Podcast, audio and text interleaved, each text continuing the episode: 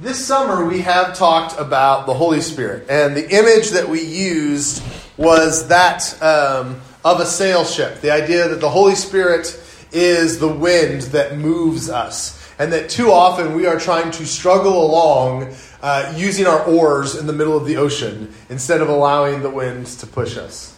And when we started this series, we talked about um, sort of three problems that we have, three frustrations that we have about our faith, and that frankly our non Christian friends have about our faith. And we ask these three questions Why does it seem that us Christians are so hypocritical? Why is it that we say we have these values, that we say we want to live this way that's different and moral and upstanding and holy, and then we just go around and we don't live any better lives than anybody else? Why is it that I can be on Sunday morning and be like, yes, I want to be a righteous person, and then by Tuesday afternoon, I am so annoyed with myself and all of the terrible things that I have done to the people around me? And so we ask, why are we so hypocritical? The second question we asked is, why are we as Christians so apathetic? How can we live in a world that is so broken and so messed up and struggling in so many ways, and yet the church seems to be unbothered by it? The church seems to show up on Sunday morning and we do our songs and we praise Jesus and we all feel good. We go get lunch. And then by Sunday afternoon, we can't be bothered to do anything about the problems in our world. And so he said, Why are we so apathetic? And the third thing we said is, Why are we as Christians so anxious? We claim to know the King of the universe, the one who created everything, that has all of the power and the wealth in all of the world in his hands. And yet, every time the slightest thing goes wrong, we're like, oh no, my life is ruined. How do we live that way? How is it that way? And these inconsistencies are things that people who are not Christians point out and they go, why would I want to be like you people? You're just as anxious as I am. You're hypocritical. You're apathetic. Why would I want to be like that? And then we, when we're honest with ourselves, feel the same way. We're like, am I even doing this Christianity thing right if I'm still in those places over and over? And hopefully, what we've talked about this summer is that the Holy Spirit helps us with these things. The Holy Spirit empowers us to live ethically, helps us to make good decisions. The Holy Spirit stirs our souls. The Holy Spirit moves in us to get us to be active about the things we should be active about. And finally, the Holy Spirit whispers peace into our hearts and helps us to know you are loved and you are cared for. You are my child. You're okay. I've got you. And our hope was that as we talked about the Holy Spirit in all the different facets that we did this summer, that we would start to pick up just some of these things so that we would be less hypocritical people, less apathetic people, and um, less anxious people. And all of that is true. And it's my hope that that sermon series has helped you with that. But we have to be real about stuff. And the, the realness that we need is that despite all of that, we're just really frail human beings. We can talk all day long about being living up to our values and being excited about God's work in the world and not being anxious. But the reality is, we are tired. We're exhausted by the world that we live in. We have unending streams of things that cause us to be anxious and worried and upset. And when you're as tired as many of us are, then it's nearly impossible to not be a little bit anxious or a little bit apathetic or a little bit hypocritical because you just don't have the energy for it. Many of us are great parents at 8 a.m.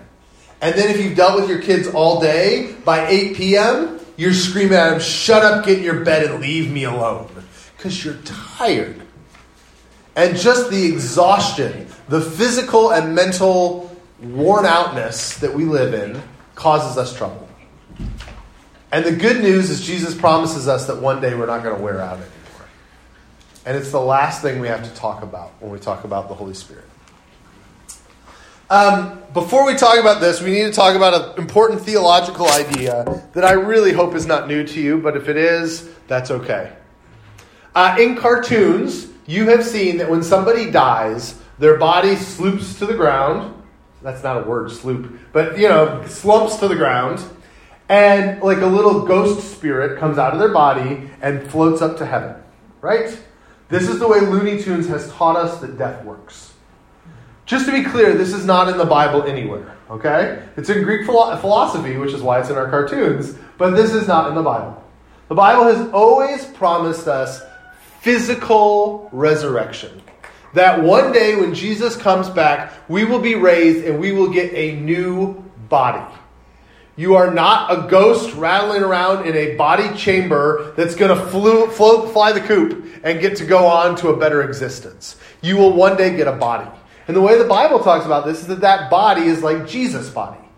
Really, what's helpful for us is the nails in Jesus' hands.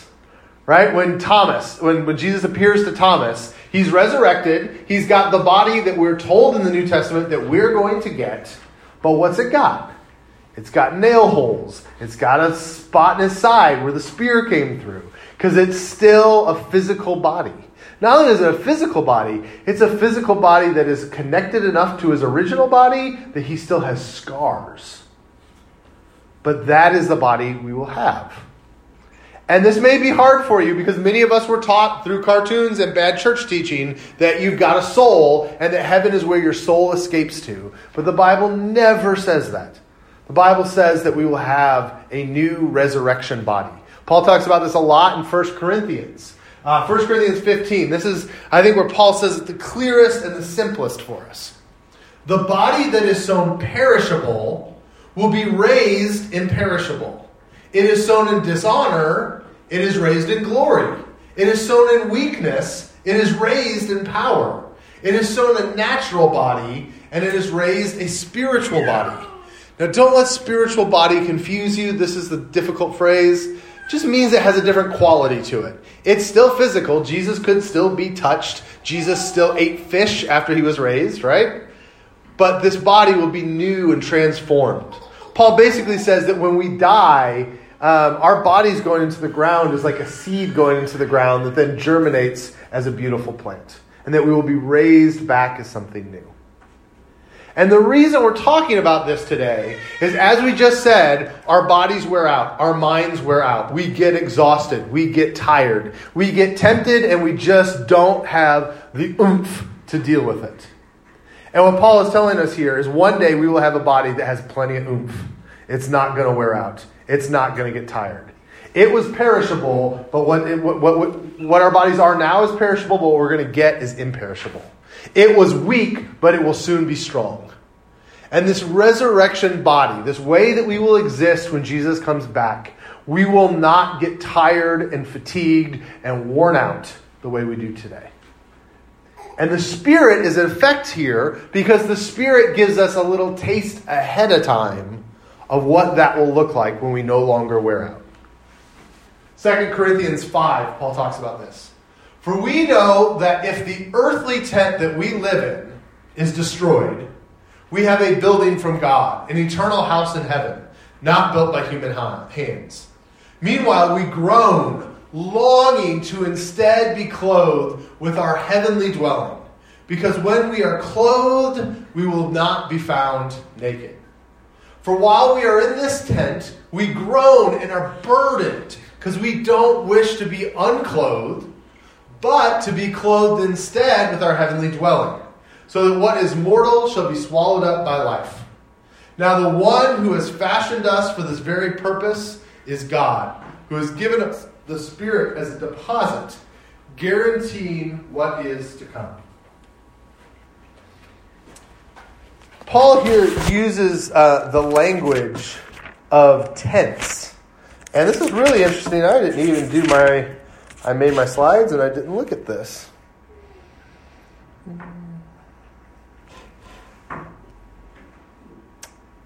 All right. So Paul uses this language of tents. And basically, what he says is he says, Your current body is a crummy old tent. It's one that just doesn't work so well. And he talks about how we groan for this tent to be fixed. Uh, this is the perfect word. Yesterday, we went with the kids to the beach, right? We had a good time. We frolicked in the waves. We set up our tent. We, uh, you know, ran around. We got all tired and hot and sunburned and sand and salt in our hair and all that kind of stuff, right? And we had a great time.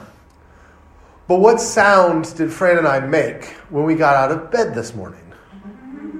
Oh, right? It's a groan. You know that. Even after you've had a great time, you've had an excellent workout. The next day you get out of bed and you, oh, that's old tent groaning, okay? You just got a body that's just not going to be forever. It's going to get tired. It's going to get worn out. And Paul says, We're in that tent and we are groaning and we are longing for a day that we will get a new dwelling, a better dwelling, a different tent. And it's going to be great. It's going to be deluxe. It's going to not do all the stuff that the old crummy tent did. And it's really interesting because Paul is clear. We are not looking for a day where there's no dwelling at all. We are not looking for our soul to escape the tent and do open air, right? Like sleeping under the stars. That is not the goal. We're going from crummy tent to good tent. And this is how he talks about the old body and the new body. That this old body that we have, that we groan about, is going to go away and it's going to be replaced with something beautiful, something new, something updated, something better. And that is the hope that we live in. And what's really interesting about this is this sort of, he then talks about the role the Holy Spirit plays. And the Holy Spirit really is like a beta test. Now, if you're not into computers, you're going, oh no, beta test. That's that thing they say before my computer stops working. But basically, a beta test is this the company who makes your software has been working on this program, and they put a version of it out for a few select users to test.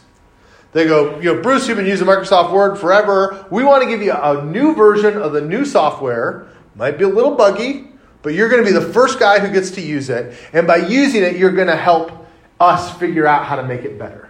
So the beta test is an early version of software that's put out for a select group of users to test and see if it's good. This is the way the Holy Spirit works with our new bodies. It's our beta test. God goes, You're going to have a new body, and I'm working on the new body thing. But for a select group of users, for people who follow me, for Christians, you are going to get the Holy Spirit to beta test what those new bodies are going to be like. And this is really important because it helps us understand spiritual gifts. We read a passage like 1 Corinthians and we go, This is really goofy and weird. Why are we speaking in tongues and prophecies and all this insane stuff? Why is this here? Well, it's there because the Holy Spirit is the beta test for our new bodies. Uh, to put that in another way, we know that one day the new bodies that we're given are not going to get injured. And so the Holy Spirit gives the gift of healing so that we can start to beta test what it's like when we're not hurt anymore. We know that our new bodies are going to um, have minds that understand things and can grasp deep spiritual messages. And because our minds will be new, the Holy Spirit enlightens us and helps us to understand Scripture in a deeper way because God's beta testing what it's going to be like when we no longer have to be so confused by things. We're going to have pure hearts that don't long for the things that we shouldn't have. And so the Holy Spirit convicts us and tries to get us to have more moral lives because God is beta testing a day where sin will no longer be enticing to us because we're going to have this new body. In all of these ways, the Holy Spirit is helping you taste ahead of time what God has ultimately promised. This new body, this new day, when all the crud that we deal with, we don't have to deal with anymore. The Holy Spirit goes, let's try that just a little bit right now. And so that's why we have the spiritual gifts we have. That's why there's prophecy and tongues and healing and miracles and all these things listed in 1 Corinthians, because those are ways that we experience new body living before the new body model rolls out, so to speak. And I know it seems really big, but this is the hope that we live in. That one day things are going to be better and our lives are just going to function the way they're supposed to. And until they do, God gives us a taste ahead via the Holy Spirit. Um, Romans 8, Paul talks about this in a similar way. I consider that our present sufferings are not worth comparing with the glory that will be revealed in us. For the creation waits in eager expectation for the children of God to be revealed. For the creation was subjected to frustration, not by its own choice, but by the will of the one who subjected it, in hope that the creation itself will be liberated from its bondage to decay and brought into the freedom and glory of the children of God. Paul is saying here the car's busted. We know that creation is messed up. Our whole planet, the environment, the animals, the um, we should not be surprised. Uh, maybe a tangent I shouldn't go on. We should not be surprised by the idea that the environment's being destroyed because Paul said way back 2,000 years ago our whole planet is aching and crying with the decay and the destruction and the terribleness of what's happening to it. And it's longing for a day where it won't be broke anymore.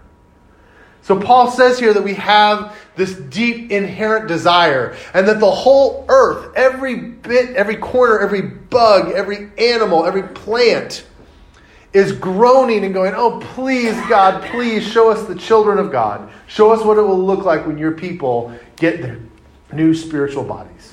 Because when they do, this whole thing is going to be transformed. And none of us have to deal with decay and futility anymore. We know that the whole creation has been groaning, as in the pains of childbirth, right up to the present time. Not only so, but we ourselves, who have of the fruits, first fruits of the Spirit, groan inwardly as we wait eagerly for our adoption to sonship, the redemption of our bodies. For this is the hope we were saved. In, for in this hope we were saved. But hope that is seen is no hope at all. Who hopes for what they already have? But if we hope for what we do not have, we wait for it patiently. Paul says all of this stuff, the fact that your body doesn't work the way you want it to, the fact that the creation is kind of wrecked, all of that is like a woman who is ready to have a baby just sitting there and groaning and uh, push, push, just, oh, can we get there? And we, this is a great metaphor because moms who've been through this know it stinks. And then once that baby comes out, your brain almost forgets how much it stunk. Not totally, but the fact that people have four, like us, shows you that some sort of amnesia takes over, right? The glory of what is coming is so good that you forget the pain and the suffering. And Paul says that is the way it is as we await God to change over creation. That as we yearn for it, as we push through those labor pains, we know that one day soon we will see something new. And the Spirit's a first fruit. The Spirit is the first sign of how this is going to work and what it's going to look like. And when the Holy Spirit works in our life, we get a foretaste of it.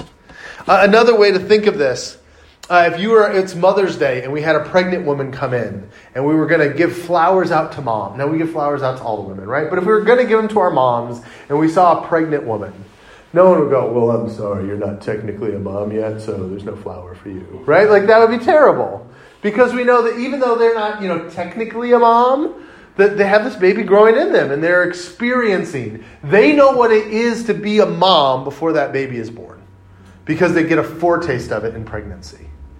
And in the same way, the Holy Spirit is kind of the baby in us that make us feel like new humans even before we fully become new humans. In the same way, the Spirit helps us in our weakness. We don't know what we ought to pray for, but the Spirit Himself intercedes for us through wordless groans. And we, He who searches our hearts knows the mind of the Spirit, because the Spirit intercedes for God's people in accordance with the will of God.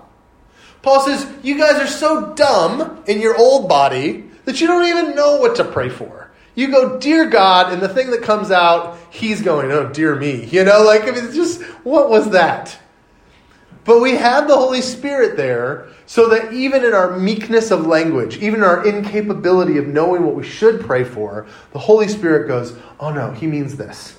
God goes, What? What, what does he want? The Holy Spirit, I know it's confusing. Uh, what he's asking for is, and he prays for us, intercedes for us.